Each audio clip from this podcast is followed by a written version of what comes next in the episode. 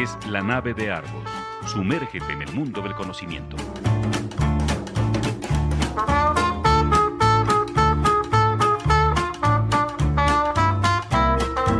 La nave de Argos. Un viaje a la cultura. Bienvenidos a bordo.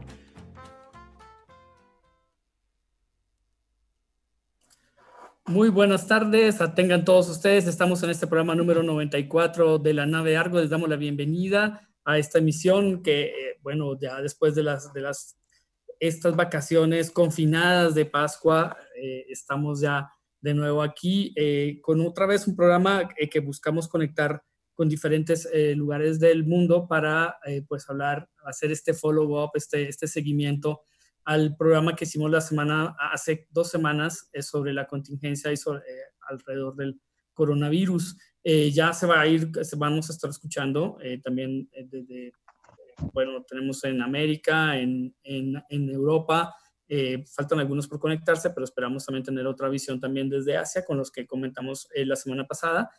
saludo hoy en la tarde a Ricardo Bisbal desde Bogotá, que ya está conectado, a Fernando Tiveros, que está en Alemania y al maestro Felipe Lomelí que nos buscamos eh, para esta ocasión para hablar también de un tema muy interesante que es el caso de los Estados Unidos, que hace eh, dos semanas lo teníamos, eh, estaba casi empezando a entrar en este panorama fuerte de la, de la contingencia, de la, de la epidemia y ahora pues es el que encabeza con cifras bastante alarmantes las tablas generales. muchas gracias por estar aquí. No sé, eh, creo que, creo que pues valdría la pena empezar si quieres, eh, con, empezaríamos eh, si quieres contigo, Luis Felipe Blomelí, escritor, está ahorita en, en, Kansas, en los Estados Unidos, un poquito para que nos cuentes un poco cómo ha sido el desarrollo de, estas, de este último mes en los Estados Unidos, cómo se ha ido desarrollando la pandemia. Eh, los invito también a abrir sus micrófonos, a Ricardo, Fernanda, a todos, eh, abran sus micrófonos porque veo que todo el, micrófono tachado eh, para que nos podamos escuchar y también ustedes puedan hacer comentarios en la medida en que vayamos desarrollando el tema. Muchas gracias. Buenas tardes.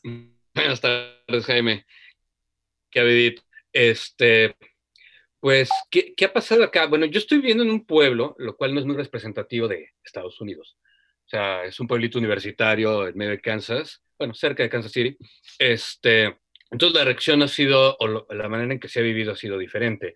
Este, a como pues se ha vivido en estos grandes centros de tráfico mundial como Nueva York, Houston, Los Ángeles, etc.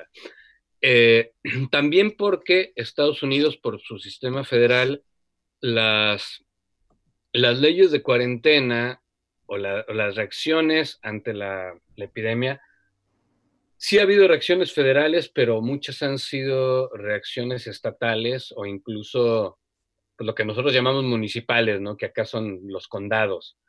Y ha habido una variación tremenda de un lugar a lugar, este, pues con lo cual se da una, visión diferente. En el caso de mi pueblo, eh, que es un pueblito universitario, la Universidad de Kansas eh, decidió que ya no, no había clases después de Spring Break y se pidió a los estudiantes que vivían en los dormitorios, pues, desalojar, ¿no? A diferencia de otras universidades, la Universidad de Kansas fue bastante más humana que, por ejemplo, Harvard, eh, porque pues sí les dio siete días para ir por sus cosas, etcétera, ¿no?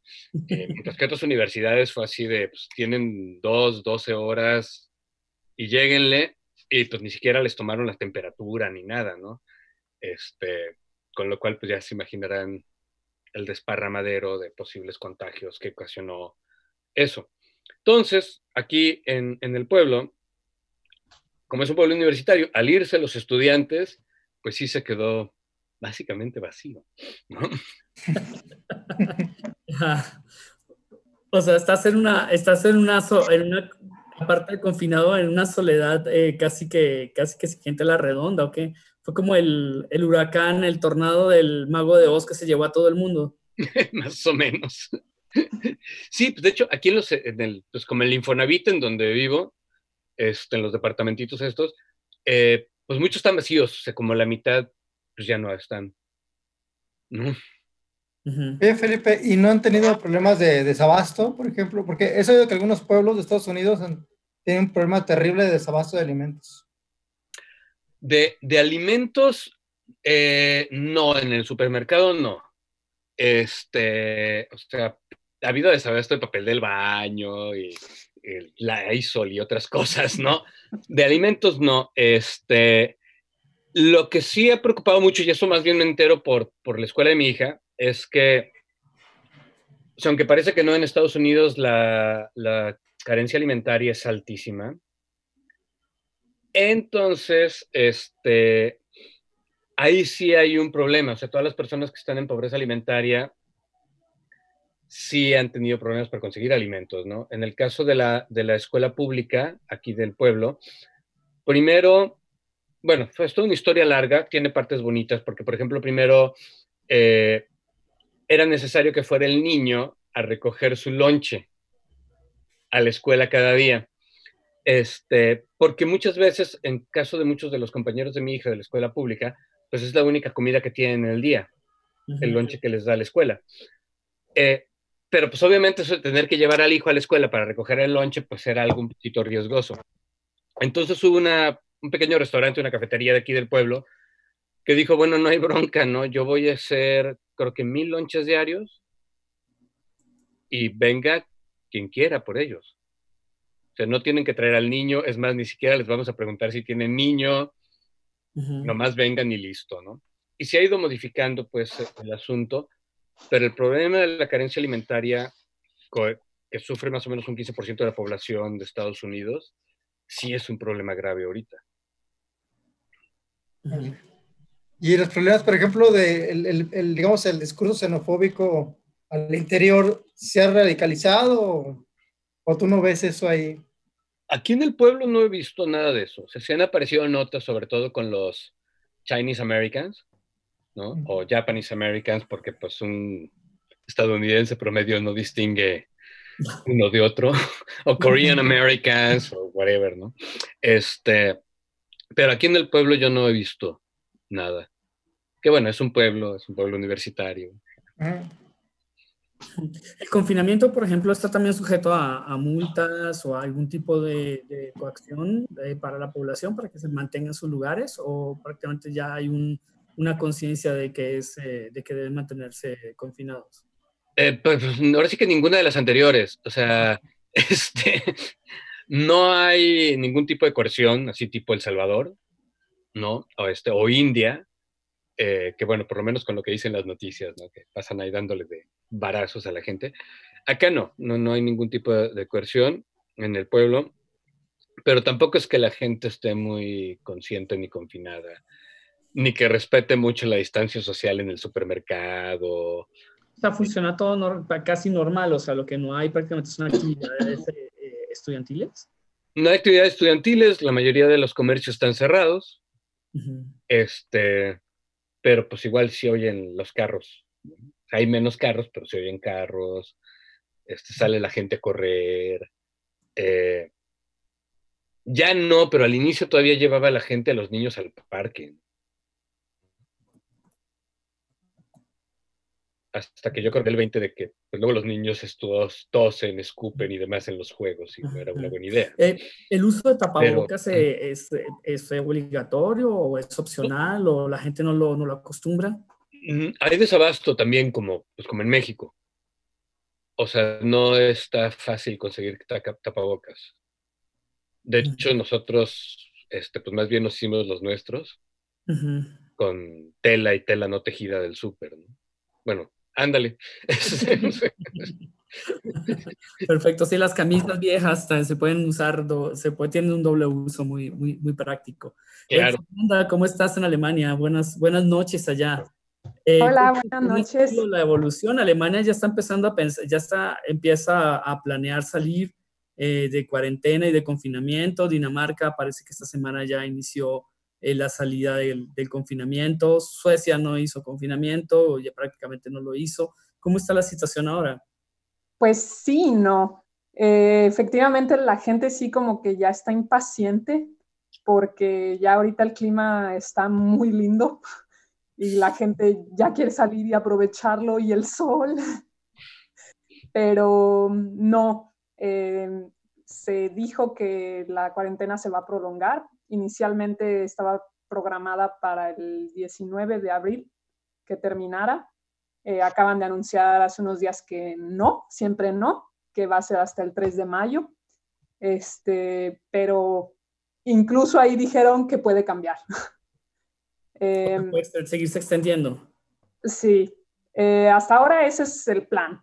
Pero, por ejemplo, donde yo vivo eh, es aquí en Bavaria y el gobernador de Bavaria fue el que inició todo, todo eso de, prohibir como la, la salida, porque aquí era donde había más casos de coronavirus en, en Bavaria. También Bavaria es el estado más grande, ¿no? Pero este, fue de los primeros que dijo, no, no, no, hay que, hay que limitar la, la salida, como hacer controles, multas, etc.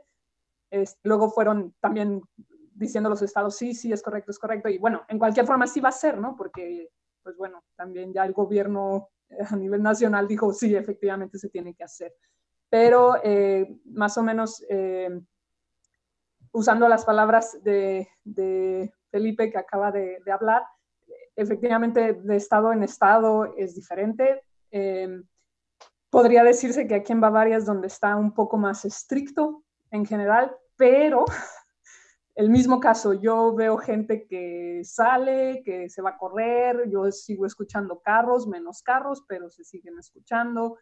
Este, lo que sí es que ya anunciaron que todos los eventos públicos grandes eh, se van a posponer hasta fines de agosto. Ah, bueno, eso sí es una diferencia acá. De hecho, el, gobernador había prohibido cualquier evento religioso masivo y la Corte de Kansas le prohibió al gobernador prohibirlos. Ah, caray, ajá. Porque pues atenta contra la libertad religiosa. Ah, mira. No, aquí fue una semana, una semana santa en la que prácticamente no hubo, no hubo mayor movimiento público, no ha habido misas. Eh, eso, eso dices tú, Jaime, pero eh, en las colonias, bueno, yo vivo en la periferia de la ciudad, ha habido festividades a lo loco, ¿no? Ricardo, ¿cómo Bogotá comentabas al inicio, al inicio que se había iniciado pues con mucha anticipación la cuarentena, eh, incluso antes que, que México, eh, lo cual nosotros también pues, nos, eh, nos, nos, llamó mucho la atención. Ya los comentarios que hacías la semana pasada de, de los animales bajando de los cerros para adueñarse de la ciudad. los zorros sabaneros, zorros además, que descubrieron que hay zorros, osos de la montaña de los Andes que están llegando a los barrios residenciales del, del este hacia una zona de norte, Usaquén. Van saliendo, van apareciendo por ahí pero nosotros estábamos confinados desde hace mucho tiempo.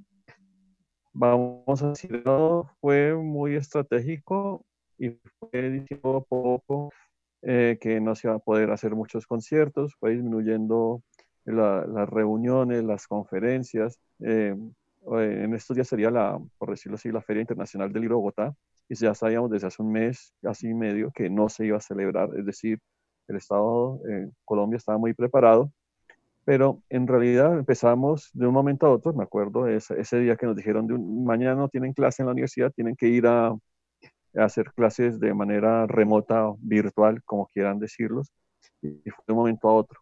Y esa decisión pues fue porque antes de la cuarentena, durante esa semana, fue cuando la implantaron la cuarentena. Eso fue la semana del 19 de marzo. Entonces llevamos un mes casi en cuarentena, eh, el gobierno ha anunciado que va a ser después. Eh, hoy anunció muy claramente, hay cosas que suenan bastante graciosas, que va a quitar el estado de alarma, es decir, ya el presidente no va a gobernar 100% todo el país. Y que si piensan que el, eso, eso lo dijo el presidente Duque, y lo vi por la televisión y me dio hasta risa, y dijo, si ustedes creen que a partir del 27 de abril van a volver a la vida normal, no, eh, más o menos dijo, olvídelo, una expresión colombiana, no va a ser así, no van a abrir los bares, no van a abrir las discotecas, los restaurantes van a estar muy restringidos, nada de conciertos, nada de mega conciertos, y mucho menos va a haber el estadio, mejor dicho, ninguna reunión gigante. Pero eso lo anunció. Entonces, hoy están diciendo que sí, la, cuarentena se va a levantar, pero no se la va a levantar del todo. Va a haber una integración de mucha población poco a poco de nuevo. Porque, de acuerdo al ministro de Salud que dijo, es imposible hacer test a todo el mundo. Es imposible. Entonces, estamos midiendo los, los, los contagiados cada 15 días y miramos la proyección para que eso pues pueda volver a situación, no como antes, sino escuchaba aquí que está en Estados Unidos que las cuestiones religiosas, aquí es que realmente nadie se le ocurre, nadie se le ocurría ir, eh, ir a la iglesia porque están todas cerradas, cristianas, todas católicas, evangélicas, todas, todas están cerradas y nadie se le ocurre hacer una, ¿cómo se llama?, hacer una procesión, nada. Eso fue muy, ¿cómo se llama?, está muy acordado con las instituciones de las diversas religiones para que no hubiese agrupamiento de público. Pero el problema en Bogotá es que la gente salía mucho. Entonces la alcaldesa Claudia López hizo una medida un poco cómica, se llama pico y género. Es decir, los hombres salen un día y las mujeres otro día. Los hombres nos tocan los días impares. O sea, el paseo bugueño, mujeres, lo que se llamaba eh, coloquialmente el paseo bugueño, pero ahora pues es en la calle o cómo. Sí, no, es que entonces decía que se demoraban mucho en los supermercados la gente, entonces no, no, pico y género. Y entonces, eh, lo más gracioso y bueno, y las personas transexuales, decía, el día que usted se siente identificado. Entonces, pues, está muy Vaya. Entonces, e, eso generó mucha risa. O sea, yo hoy es impar, ¿no? Entonces hoy puedo salir, pero no cuando son pares. Ah, no, hoy es par, no, no puedo salir. Eh, los días que son impares puedo salir, y los que sean pares no puedo salir. Y nos multan, o sea, no crea. O sea, Si hay, una, si hay una, ya un orden administrativo ya coercitivo con respecto. Hoy toda la vida, o sea, hace, hace un mes está, son, acá, cuando estaban hablando de eso, estaba averiguando, son 250 dólares aproximadamente de multa si usted está en la calle y no tiene nada, ninguna excusa. No hay ninguna. ¿Cómo puede justificar uno que está en la calle? No, es que la calle es más o menos, aceptan uno que vaya al supermercado, a la tienda, pero usted sale de paseo, es que no podemos ni siquiera, nosotros no podemos ni salir a trotar ni a hacer deportes, ¿no? Eso está prohibido desde el principio. Nosotros estamos realmente confinados, o sea, no, lo máximo es salir al supermercado, que es la mega vuelta, y sacar la basura. Por ejemplo, nadie, nadie cuestiona que se haya iniciado este tipo de confinamientos demasiado pronto. Si la gente lo, lo, lo, solicitó eh, antes del confinamiento general, la gente, el, el presidente Duque no estaba muy indeciso y la gente le hizo cacerolazo y la gente exigió que se cerrara el aeropuerto, porque el aeropuerto de Bogotá es un sitio donde se mueve mucho público de toda América Latina. Entonces la gente estaba exigiendo que se cerrara el aeropuerto para que no llegara el virus, porque el virus acá, cuando te dan a ti las, los resultados diariamente, te dicen, tales, hay tantos casos confirmados, eh, tantos son de procedencia extranjera o que han venido del exterior, tantos casos que son cercanos a esas personas y otros que están en estudio. Es decir, todavía le da uno esa serie de datos para que estemos muy pendientes. Entonces, aunque hay problemas con los registros, como puede ser, pero en realidad es una situación bastante ordenada de los registros oficiales de Colombia. Mucha gente los critica, pero hay mucho orden. Yo veo que hay orden en eso. Fernanda, en Alemania habían cerrado también fronteras con Austria, habían cerrado fronteras con, creo que también con Francia, había habido un, movimiento inicial. E, ese, ¿Esos bloqueos todavía continúan o ya se ha abierto un poco más? Eh, sí, todavía continúan. De hecho, eh, también acabo de leer que a partir de cuando dije que se va a terminar esta cuarentena en mayo, eh, aún así todas las personas que entren a Alemania tendrán que pasar eh, mínimo 15 días en observación. Entonces no sé si muchas personas quieran venir sabiendo que no van a poder hacer mucho. O sea, 15 días te van a dar atenciones de fuera de Alemania. Sí. Vaya. Yo había leído que Yo había leído que en Alemania estaban hasta pensando que todos los espectáculos públicos masivos hasta el 2021 o 2022. Eh, no, hasta ahora finales de agosto. Y Estados Unidos como pinta también, porque ha habido también, tiene, ha tenido también su, su ola, su ola eh, pues anti-inmigrante, eh, también su, su composición, por un lado anti-China, también, también pues, salió a México a bailar por ahí. Eh, ¿cómo, ¿Cómo se ha movido actualmente? ¿Cuál es la situación? Pues, em, ay, ¿cómo decirlo bellamente? Bueno, están los, las páginas estas de internet donde uno puede consultar el tráfico aéreo en tiempo real. Y, bueno, entonces, pues ahí uno puede ver que, que todo sigue muy bien. O sea, sigue el cielo de Estados Unidos lleno de aviones, mandando aviones a todos los lugares a donde les dejan mandar aviones. O sea, por ejemplo, si Nueva Zelanda y Australia les dijeron, no, no, acá ya no vengan, pero sigue habiendo vuelos a Japón, a China, de hecho a, Frankfurt, a Londres, ¿no? Este, no ha habido, este, pues ningún tipo de cambio en ese sentido, ¿no? Eh, con la frontera norte y sur, no estoy seguro, porque ha habido, pues, rumores nada más, ¿no? De, que si el cargamento este que iba para Canadá se confiscó aquí en Estados Unidos, que si la maquiladora esta de Baja California iba a poder entregar o no su mercancía a Estados Unidos, o si le vendía a México o no. Eh, en el caso con la frontera sur, a mí me parece muy complicado el cierre de la frontera, precisamente por el tema económico y porque al parecer ambos gobiernos, tanto el de acá como el de allá, están muy preocupados por ese tema económico. O sea, se cierra la frontera México-Estados Unidos y se cae peor la economía. Este, oye, Felipe, pero por ejemplo, yo había escuchado este, que todavía había muchos viajeros a los, este, ¿cómo se llama esto? Los destinos de esquí, porque, por ejemplo, eh, una parte de la élite mexicana eh, viajó a estos centros de esquí y entre ellos estaba el presidente de la Bolsa Mexicana de Valores, no, sí, sí, creo que sí. Y bueno, desgraciadamente falleció. Entonces, no sé si sigan cerrados o. Los centros de cerrados. O... Ajá. hay nieve. Los centros de esquí pues, ya, no, pues. van a estar cerrando. O sea, hoy en teoría va a nevar en la madrugada aquí en Kansas, ah, pero ya no es temporada, pues. ¿No? O sea, sí, lo, lo, lo, de Bale, este, pues sí, sí, fue cierto, tal cual. O sea, igual, ¿cómo se llama?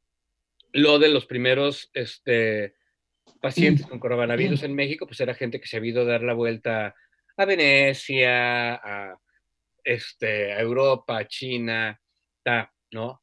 Eh, de hecho, eso me llamaba la atención mucho con, con ciertos países africanos.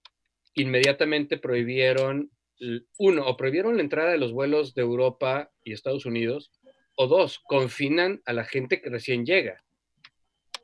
Y pues sí, en México no me imagino la oposición a la hora de que a su primo que acaba de llegar, de estar en Zurich, lo van a confinar el Estado este, por 40 días.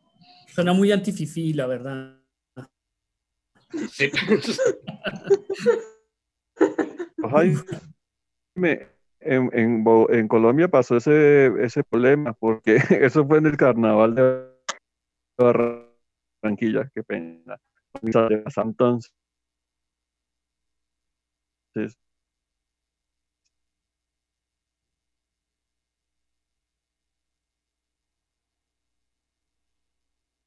que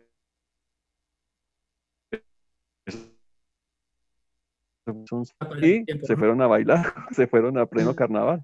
Y entonces eso generó que, eh, eh, esto es muy gracioso lo que voy a decir, aunque es dramático, entonces en, en una fiesta en un reconocido club social decían, pero no lleven a las personas mayores, a los mayores no los lleven, llamaron por chat, dijeron, a los mayores lo que no vayan a la fiesta, solamente vayan personas jóvenes y que no tengan problemas de salud. Entonces eso fue un escándalo bastante eh, peculiar en Barranquilla hicieron hasta su prevención para hacer la rumba, pero eso fue, sucedió aquí. Bueno, aquí tengo que debemos cortar eh, porque eh, pues me indica que ya tenemos eh, que hacer un pequeño corte para, para, reiniciar otra vez, reiniciar la charla en unos minutos. les ruego por favor cerrar los micrófonos y nos va a poner Paco algo de música para todos. Adelante, Paco. Oh, show us the way to the next whiskey bar. Oh, don't ask why. Oh, don't ask why. For we must find the next whiskey bar. Or if we don't find the next whiskey bar, I tell you we must die.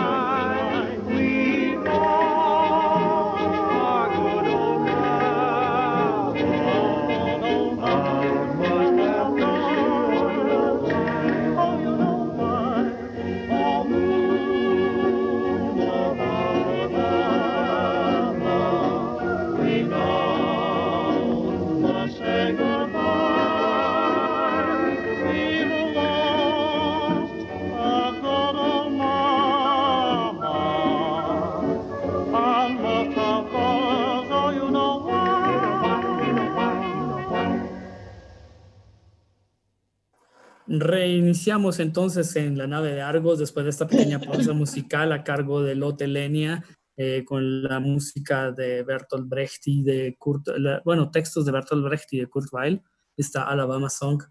Eh, bueno, regresamos, eh, bueno, tocamos de Alabama, pero vamos ahora a Kansas a seguir preguntándote, aprovechándote que tenemos esta, esta posibilidad de charlar contigo eh, Felipe, desde entonces, pues te preguntaremos también, yo creo que al final o no, Toño, tú dirás un poco sobre, sobre tu trabajo también ahorita en, en, Kansas y, lo que, y, los textos que vienen, ¿no?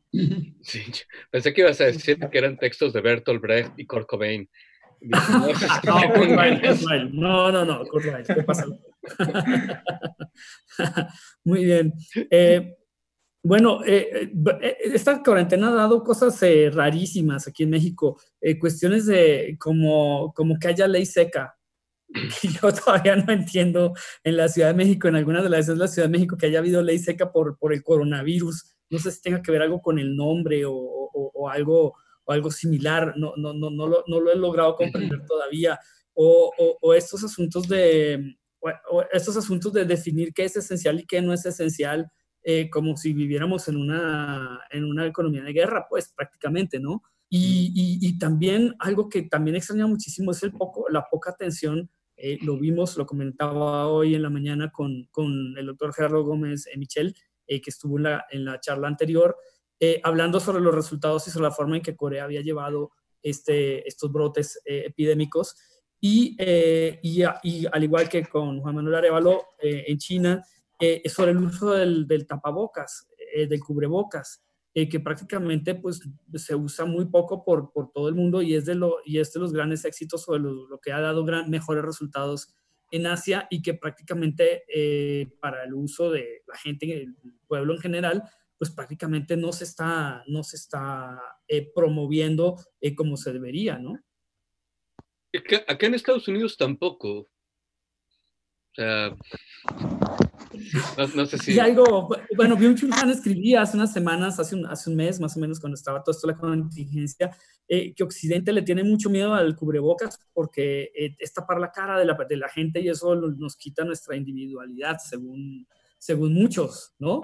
Y en, esta, en, este, en, este, en esta zona de la hiperindividualidad, esto de cubrirte el rostro, lo vimos también, en, lo vimos también, por ejemplo, en países como Francia con el tema de la burka, que legalmente no debes cubrirte la cara, o sea, que está prohibido taparse la cara en manifestaciones en muchas ciudades, en, en muchos países de, de, Europa también, no puedes manifestarte con, la, con el rostro cubierto. Eh, eh, es una cuestión cultural muy fuerte, pero que pues se está pagando en este momento eh, con brotes epidemiológicos como este, ¿no? Yo creo que, yo creo que también tiene que ver con que, sobre todo estos países que, que, que se sienten occidentales, whatever that means, que la, banda está acostumbrada a tener lo que quiere en el momento que quiere con el poder de su compra, ¿no?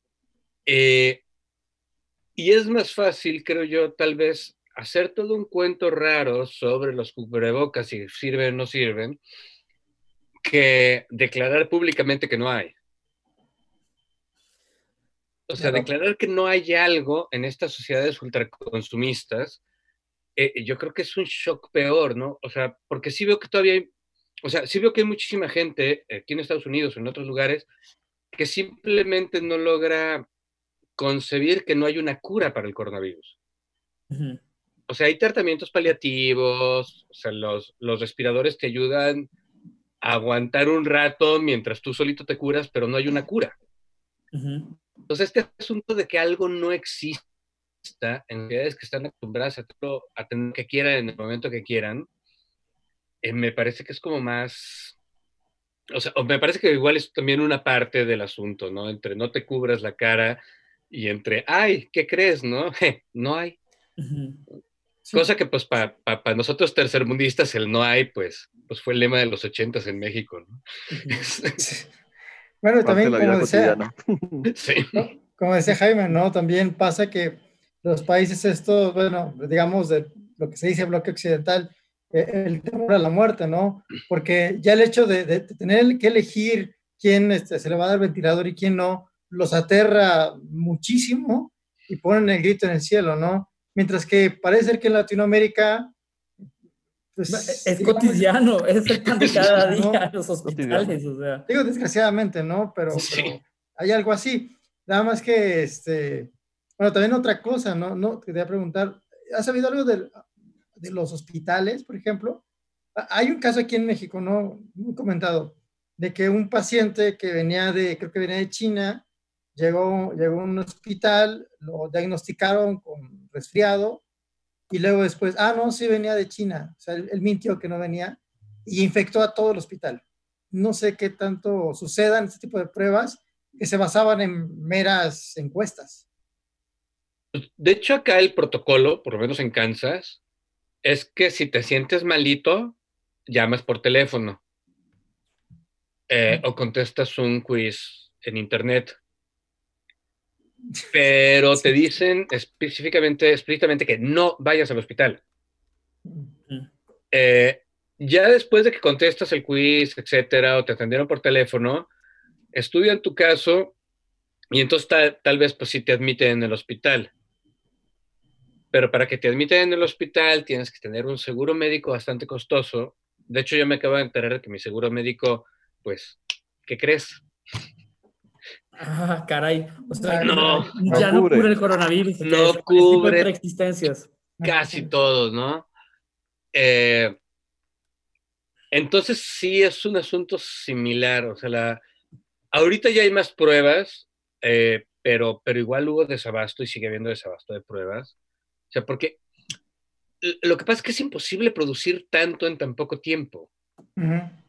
¿no? O sea, salió un artículo por ahí, en, creo que era New York Times, sobre cómo Estados Unidos lleva como unos, no sé, 15 años tratando de hacer este, respiradores económicos. Y pues nomás no. O sea, no logran producirlos. Ya. ¿no? O sea, se tarda la producción de las cosas. ¿no?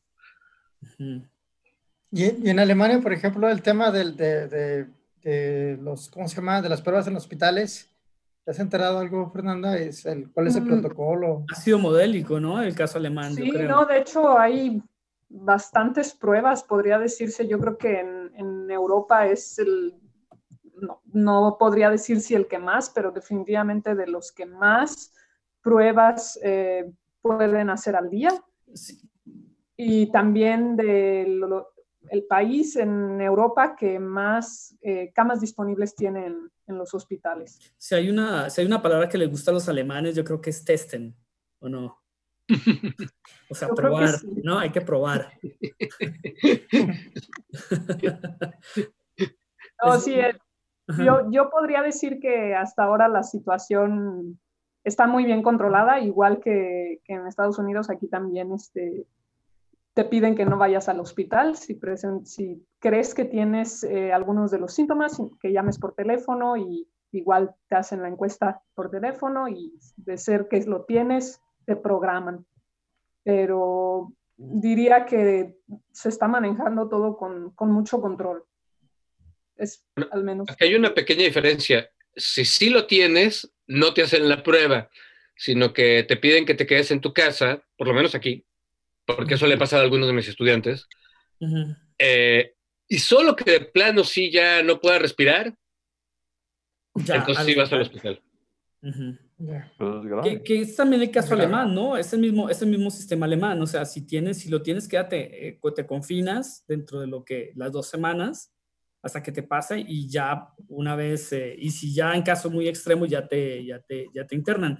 Pero curiosamente, en caso alemán, el caso alemán, eh, las cifras de casos graves son muy bajas en comparación con todos los demás alrededores. Igual, eh, la, la- la cantidad de contagiados es relativamente alta y es muy baja la cantidad, por un lado, en relación con la cantidad de contagiados de muertos, o sea, la mortalidad en Alemania ha sido muy baja relativamente, al igual que la cantidad de casos, de, que- de casos graves, ¿no? En la estadística.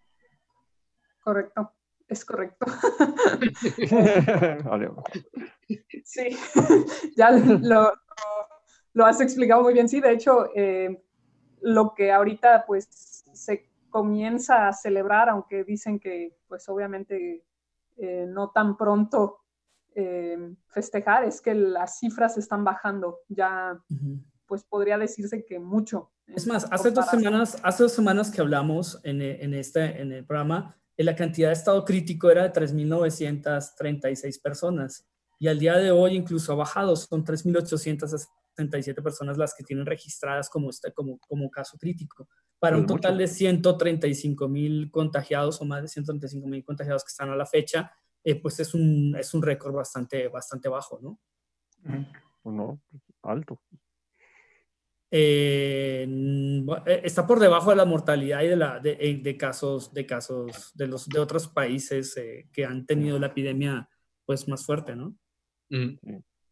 Es que Italia, Francia y España con Inglaterra son los casos más graves Son de los, casos Europa. más, son los casos más graves, ahí donde la la- los casos graves pues son mucho, mucho, Mucho. mayores. Mayores, sí. Mucho mayores. ¿Y en, en Estados Unidos ya hay alguna fecha, han, han- se ha planteado alguna fecha de cuándo se piensa que puede normalizarse la situación?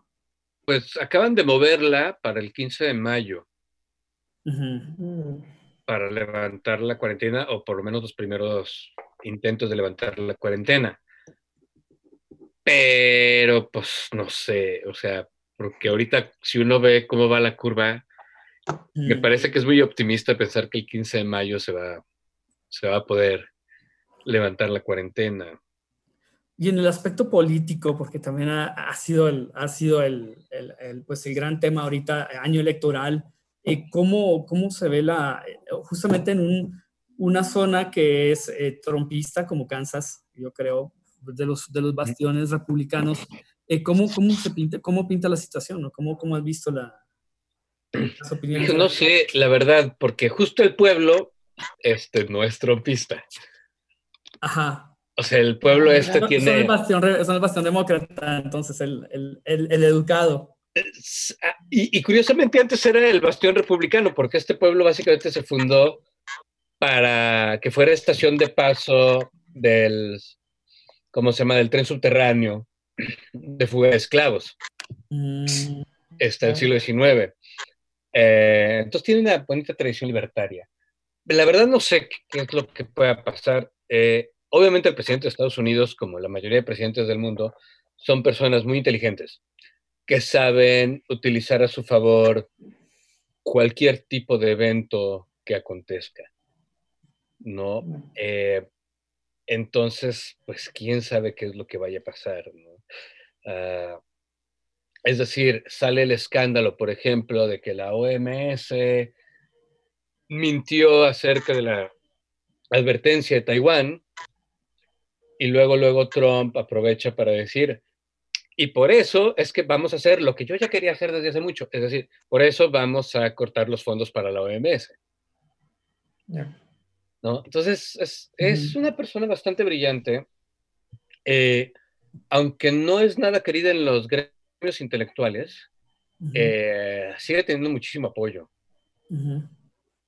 Bueno, y por ejemplo, eso que, bueno, que hablabas de la inteligencia de- de- del presidente, por ejemplo, él siempre ha querido meter en cintura a los sindicatos de la industria automotriz y ahora creo que ha, ha obtenido una buena este, excusa, porque además los está obligando a hacer ventiladores, ¿no? Sí, lo cual, bueno, qué bueno. O sea, qué, bueno que hagan ventiladores. Sí, yo, yo algunos conocidos de aquí de, de, de General Motors aquí en Silao eh, festejaban, ¿no? El hecho de que la General Motors de buena manera estaba haciendo ventiladores, entre comillas, de buena manera. ¿no? Obligados. Eh, no sé, pero tú decías hace rato que iba a tardar, ¿no? En construirse. Sí, pues se tarda en que salgan los ventiladores, ¿no? Aunque hagan una economía como de economía de guerra para que se produzca rápido, tardan en... Pero bueno, a lo, a lo que voy es que no, no, o a lo que iba es que no está claro si va a tener un costo político fuerte para el presidente de Estados Unidos. O sea, obviamente todos los presidentes del mundo van a tener un costo político alto por la recesión económica terrible que se avecina. ¿no? O sea, lo que decíamos, creo que antes de, de- de conectarnos, o sea, entre el petróleo, o sea, el aumento a 12 millones de desempleados, eh, digamos, legales, ¿no? En Estados Unidos, eso ya nos da un panorama aterrador, ¿no? Y si a Estados Unidos le da gripa, pues ya sabemos qué le pasa al resto No, de Latinoamérica Y también se enferman de sarampión, ¿no? Ahí en Estados Unidos. también.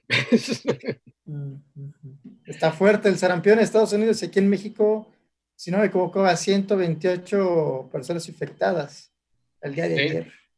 Algo así. Pero sí, la situación económica es horrible, o sea, y luego en Europa está el Brexit, etcétera. Entonces sí, y de por sí ya la economía se venía contrayendo, etcétera. O sea, lo que va a pasar sí va a tener costo político en todos los Ujú. presidentes, ya cada uno verá cómo lo, lo maneja, ¿no? Bueno, el- la semana pasada, eh, bueno, perdón, esta semana, eh, la- el resultado en Corea eh, para el gobierno fue, a, pues, a pedir de boca, ¿no? Eh, tuvieron una, una victoria aplastante el, el- el gobierno actual y en buena parte, eh, pues, atribuida a el manejo que se dio a la crisis del coronavirus, que ellos supieron Claro. eh, manejarla y supieron eh, utilizarla bien y pues prácticamente el, el- los votantes lo, lo refrendaron en las urnas, ¿no? Como, como, como una respuesta positiva. Eh, no sé, no sé, ya hasta López Obrador ofrece un plebiscito para el año entrante, ¿no? Una revocatoria de mandato que la quiere adelantar, ¿no? Como lo dices, Pero, ahí viene esa Jaime. astucia, esa astucia política, señor. Pero en México, ¿cómo están manejando? Porque hemos hablado por todos lados, pero en México, ¿cómo es la, el manejo de este problema del coronavirus? Porque yo tengo un dato que no entiendo, que los, los datos oficiales se multiplican por 8. Es que no he podido entender esa, esa ecuación matemática. No, Estoy un poco confuso, digo, pero ¿cómo, cómo así que se multiplica por 8? O sea, ¿qué, qué, Pero- pero qué es método en- utilizaron? Eso es en todos los, eso es en todos los países. El factor por el cual multiplicas varía según el país, pero en epidemiología nunca puedes saber cuántos son en realidad, sino que siempre los estimas. Entonces, por Sí, ejemplo, pero, es que en Me- pero es que en México dice por 8. hay unos casos, tantos casos, pero se multiplican por 8. Sí, sí. Entonces, uno eh, ¿cómo se hace eso? O sea, ¿qué método tomaron? ¿Qué- Eh, la tabla qué- del 8. Sí, pues obviamente la tabla del 8, Jaime, pero, no, no, es broma. pero para... Pero ¿para qué es eso? O sea, yo no, No, lo entiendo que- esa, esa- Lo que esa pasa es que vas monitoreando cuántos casos va habiendo a partir de un grupo, como con las encuestas. O sea, las encuestas de opinión o, o los censos, ¿no? Y a partir de ahí extrapolas. Eh, Ujú. y eso pasa pues con cualquiera, ¿no? Porque ningún país está testeando a todos los que dicen me duele la cabeza y tengo pues. temperatura. Entonces, por ejemplo, el estimado de casos en- de personas contagiadas estimadas en España ronda los 8 millones. Aunque las oficiales pues son muchos menos, ¿no? Son 100 mil. Sí, oficialmente España está casi en 200 mil contagiados, Ey. 182 mil oficialmente, pero sí, eh, de todo el universo es imposible hacerle, como es imposible hacerle las pruebas a cada uno y tener la certeza de que cada uno eh, tiene o no tiene coronavirus o está o lo tiene y está sintomático o ya le dio y no lo va a tener y no lo va a tener. Entonces, eh, las cifras, las cifras que se tienen de lo que se ha descubierto eh, Son una parte de este universo, de este universo total. Sí, o sea, es la una cifra- muestra. La cifra oficial, exacto, es la muestra, y la cifra oficial es justamente lo que, pues, lo que dice el, el subsecretario de, de Salud, es que esa cantidad eh, debe tenerse en cuenta que se puede multiplicar por 8, porque son las, eh, no sa- es, una, es un estimado, o sea, no, no lo tenemos exactamente al, al dedillo, ¿no? Pero- O- Bueno, y en México- Con las pruebas. Ujú. Pero en México como- registros, ¿cuánto es? Es En México, como son estados como en Estados Unidos, eh. ¿cómo manejan esas estadísticas por, por nación? Ah, bueno, bueno, lo que pasa es que aquí también hay un problema, ¿no? Como me parece similar a lo que ha dicho Felipe.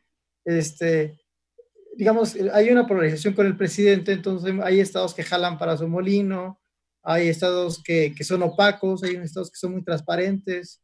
Este, entonces sus estimados pues se basan en, en- en los que van al sistema de seguridad social, el seguro social. Eh, y luego hay, hay alcaldías, este, ayuntamientos que también son opacos y hay otros que no. Entonces, eh, no, hay, o sea, no hay una claridad y me parece que es algo muy regular en, en varios países, ¿no? No es algo que, que dijeras, a todos los países son muy transparentes y van todos caminando, sino siempre hay raja política por todos lados, ah, desgraciadamente, pues, ¿no? No, pero no tienen como un México. instituto oficial que les diga, como sea, digamos, en Colombia te está el Instituto Nacional de Salud, que está el como que dice, acá es solamente estas cifras, aunque la gente dice, hay más, pero no tiene un registro de Ah, no, sí, sí, Es que sí. siempre, es que siempre la cifra, la cifra, o sea, no, la cifra es orientativa, o sea, está obviamente hecha con el mayor profesionalismo posible, pero es imposible tener a todo el mundo, a todo el Ujú. mundo ya con su, con su test. Entonces, sí es una cifra, es una cifra, pues, para orientar eh, cómo así, cómo es, cómo es la, la- el tamaño del, del problema, ¿no? Y hay Ujú. variaciones, o sea, la cifra nacional es del Instituto Mexicano del Seguro Social y la Secretaría de Salud, pero cada estado también tiene sus cifras. Ah, Y en algunos estados resulta que es mayor. En el estado de Nuevo León la cifra estatal es mayor que la que dice la República, ¿no? Ah, ya. ¿no? Sí, Interesante. claro, Y luego después hay peleas, ¿no? Que dicen, ah, yo reporté, digamos, reporté dos afectados y no lo tenía el Estado Federal, y entonces el Estado Federal en la noche dicen, ah, ya sumamos lo que me dijeron en el Estado. O al revés, ¿no? También sucede. Entonces hay una, pero me parece que es una constante, ¿no? No es una cuestión... Sí, sí. eh, Es como general de todos comenta- lados. Aquí en, sí, sí, eh, eh, hay un, En Alemania también está, eh, es un sistema federal y hay, un, y hay una hay una institución de salud, ¿no, Fernanda? Sí, eh, aunque normalmente las cifras que reportan son del Instituto de Robert Koch. Ah, ya, que es el de epidemiológico de enfermedades respiratorias, ¿no? Sí, correcto. Es el que siempre ponen en las noticias.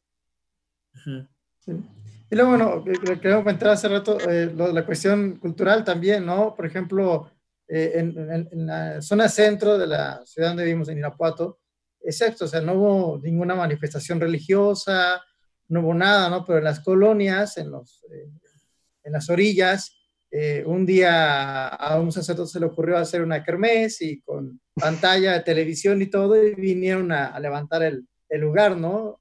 Eh, otro día a otro sacerdote se le ocurrió salir con su camioneta, bueno, con la camioneta y vocear, pasar el, ah, digamos, el, Santísimo que le llaman, a todas las calles y con un contingente de 20, 30 personas. Es decir, ahí el fervor religioso sí juega en contra, ¿no? Este, porque, digamos, hay gente que dice, bueno, yo me protejo con la fe que tengo en Cristo, ¿no?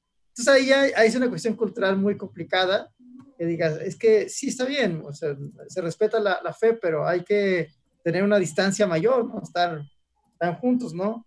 Sí, claro. Eh, y en las, y, pero en las, los pueblos, eh, acabo de enterar, por ejemplo, pueblos de Michoacán, hay como kermés todos los días, este, Solamente las grandes ciudades, eh, en las partes centrales de las ciudades, se está respetando una cuarentena muy estricta, en, bueno, más o menos estricta, pero en los pueblos, eh, en las colonias, eh, digamos, en, los barrios orilleros, la fiesta sigue, ¿no? La gente sale a hacer su vida cotidiana. Yo vivo en una de esas colonias y veo a la gente hacer su vida cotidiana y todo, y ya han pasado ya a seguridad social, a seguridad pública, diciéndonos que, bueno, que hay que respetar también la cuarentena, ¿no? De que no hay que andar ya haciendo fiestecitas o yendo en familia a la tienda de la esquina.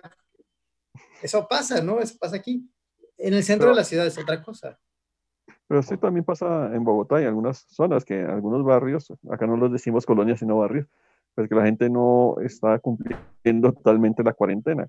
Y entonces por eso nos pusieron cada vez más, por decirlo así, a gente que aprovechaba como ir al supermercado o a la tienda, como pues estoy aburrido en mi casa, me voy a dar la vuelta, voy a comprar solamente un paquete de pan, voy a comprar. Entonces, claro, iba varias veces al día o todos los días. Entonces, también por eso pusieron el, el pico y género para que detener todo, muchas personas que iban constantemente, curiosamente, a los supermercados. que a uno siempre se le olvida algo en el supermercado, ese es el problema. eso sí, pero... a, mí no me creen, pero es cierto.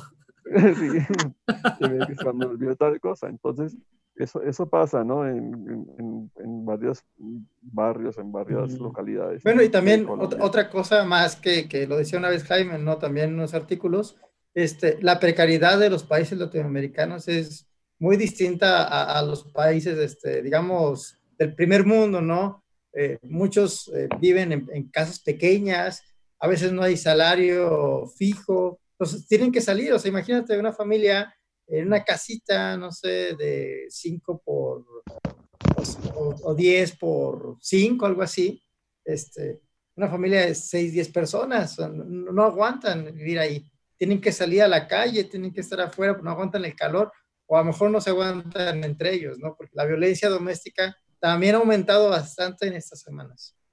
Entonces, eso es lo que es la constante entre los países este, latinoamericanos, esa precariedad de vivienda y precariedad económica. los países del primer mundo, bueno, tienen un espacio mucho más amplio, tienen mucho más servicios que nuestros países. No sé si en Colombia también hay este tipo de precariedad. ¿no? Lo que pasa es que también los países desarrollados tienen subvenciones.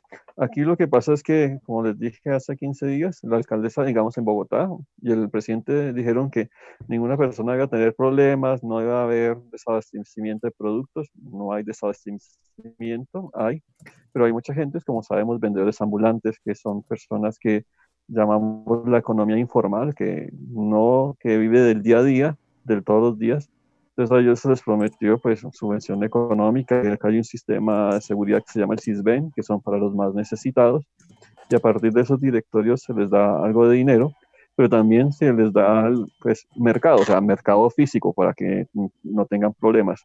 Y ayer en Bogotá hubo varios, eh, varios barrios que se alteraron y fueron a protestas porque no les había llegado las subvenciones del Estado.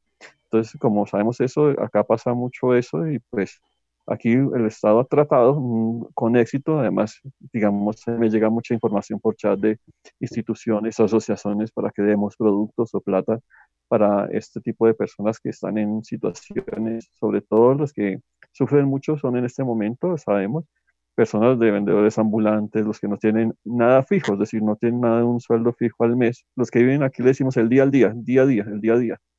Y también un problema que Colombia tiene, pues, es, digamos, la cantidad de migración ilegal de venezolanos. Entonces, no, no tenemos registro de eso y entonces también hay que ayudar a este tipo de personas. Entonces, por eso eh, se están dando mercados, entonces a veces el ejército, la policía o personas que quieran colaborar les dan. Pero ayer hubo problemas en el barrio porque no había llegado este tipo de ayudas y porque llevamos, llevamos un mes. Entonces, la alcaldesa hoy estaba, se disculpó por la demora, que los iban a entregar lo más pronto posible. Eso, pero es una situación difícil, sobre todo en, otros, en nuestros países que la economía es bastante débil frente a otros países que la economía es muy estable. Y eso pasa aquí en Colombia y en Bogotá realmente. Hay zonas en, Hace 15 días, hace 15 días, y yo creo que ya como que vamos preparando nuestra ronda para, para irnos despidiendo de, de, este programa, de esta nave de Argos 94. Eh, hace 15 días, eh, pues hablaba los que ya llevaban varios meses en cuarentena en, en, Asia, que había que tener mucha paciencia, que había que tener mucha paciencia, que había que seguir, que había que, que seguir las, las indicaciones. ¿Cómo, ¿Cómo ven ustedes eso? Ya llevamos un rato. Eh, ¿Cómo, ¿Cómo despedirían ustedes, cómo se despedirían ustedes en esto de, de, esta, de esta charla?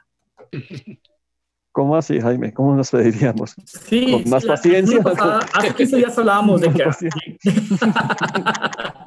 bueno, no sé qué consejo, qué, qué, qué particularidad ven ustedes ahorita de, de, de, esto, de esto que ha sucedido y que se va alargando y que se va a ir para un mes más y que bueno, no se que se va a ir para un mes más. Es que para, para, mí no hay mucho, mucho cambio de vida. Igual es lo bueno o lo malo de, de, de, dedicarse uno a las letritas. O sea que, pues de todos modos, cuando te encierras a escribir, pues uh, te encerraste. No, eh, o sea, obviamente estoy más encerrado que cuando me encierro a escribir. Y tampoco estoy escribiendo, ¿no? Pero, pero pues ya estaba de algún modo acostumbrado al encierro. Con quien ha sido un poquito más complicado es con mi hija porque sí extraña a Mares, pues a sus alumnas, a sus compañeras, perdón. Eh, pero, pero sí, justo, justo sobre ese tema no he reflexionado nada porque, pues de algún modo es lo que ya he hecho en mi vida varias veces, ¿no? Eso de encerrarte a, a chambear. Entonces, no sé. Uh, hace unos años, por ejemplo, cuando me fui a, a escribir mi tesis doctoral de, de la otra, pues me fui incluso a vivir a Tlaxcala. O sea, literalmente para no salir a nada, porque no había nada que hacer, ni conocía a nadie, ¿no? Y pues ya acabé muy rápido. Así que estamos esperando, esperamos una, una, la obra de coronavirus, entonces ahora, en, unos, en de aquí a unos meses. No, más ahora. Un ellos sobre el coronavirus, ¿no? Y se encierro. Sí, no. Fernanda, ¿cómo lo ves eh, tú en Alemania, que ya están, ya pues más o menos ya van saliendo? Mm, pues bueno, afortunadamente de lo que yo conozco y lo que he escuchado, lo que me rodea, eh, los contactos que yo tengo, la mayoría siguen haciendo home office o los estudiantes siguen llevando sus clases eh, pues online entonces, bueno, creo que es diferente la situación, es, obvio, y pues los que tienen esta posibilidad de hacer home office, por ejemplo, solo pocos conozco que les han recortado horas o cosas como esa, eh, pero si tienen todavía la posibilidad de seguir trabajando, de pues mantener su, su trabajo, pues qué mejor. Hay que aprovechar la situación. Esto solamente es eh, estar encerrado en tu casa, pero es como si siguieras trabajando. Entonces yo no veo algo tan catastrófico por esperar otros 15 días más. Em, más bien por la gente que, que, no lo tiene así, gente que perdió su trabajo. Esa, esas personas son las que pues sí les está pegando muy duro. Pero bueno, por eso digo, yo estoy hablando de lo que yo veo, ¿no? Claro. Ricardo. Bueno, yo aquí puedo decir, a partir de mi experiencia, pues que llevamos mucho tiempo en cuarentena, desde mucho antes a los profesores, porque los, eh, el gobierno y el ministro de Salud y, todas las eh, entidades de salud de Colombia consideraban que los jóvenes eran pues un potencial de contaminador y pues por eso es que hasta digamos en, en Colombia hay hay una ley que es que los mayores de 70 años no pueden salir, están confinados hasta el 31 de mayo, es decir, ellos no pueden salir para nada, aunque uno los ve por ahí en la calle a veces, pero ellos están, o sea, están desde la primer, las primeras decisiones fue, adultos mayores no salen hasta el 31 de mayo, porque es la población. Les puedo mandar a mi padre. que se hace caso. A ver si hace caso. Eh, lo segundo que, que, se tomaron fue nada de colegios, nada de universidades, porque pues aunque son fuertes y jóvenes, son los portadores. Y entonces, claro, después vienen los que trabajaron. Poco a poco nos confinaron eh, a, casa. El problema es era, como les dije, los vendedores ambulantes, las personas que trabajan el día a día, los que trabajan en servicios, y pues eso el gobierno colombiano ha tenido que sacar mucho dinero, y pues hasta descontó, que eso es un milagro en Colombia, hizo reducir los salarios eh, de los grandes sueldos de los funcionarios públicos en un 10 y 15% por solidaridad por tres meses para sostener esta economía, parte de esta economía. Y, en ese sentido también, pues las eh, compañías están solicitando que haya poco a poco regreso a la normalidad. Sabemos que el 27 se acaba eh, este confinamiento, pero ya el gobierno les, nos dijo, olvídense que van a salir todos a la calle el 28 poco a poco. Y nosotros vamos avisando quiénes van. Digamos, yo como profesor se termina todo, la universidad donde trabajo, hasta el 31 de mayo, pero va a ser virtual, va a ser remota. Entonces se está definiendo qué es lo principal y qué es lo que es secundario. Y sobre todo que acá los sistemas de transporte son muy apeñuscados y como lo usamos tanto, entonces, claro, están dividiendo qué van a hacer. Entonces, es una situación que todavía el gobierno de Colombia está diciendo que hacia el 31 de mayo todavía estará un confinamiento de muchas personas y será como todo muy breve para volver a la normalidad.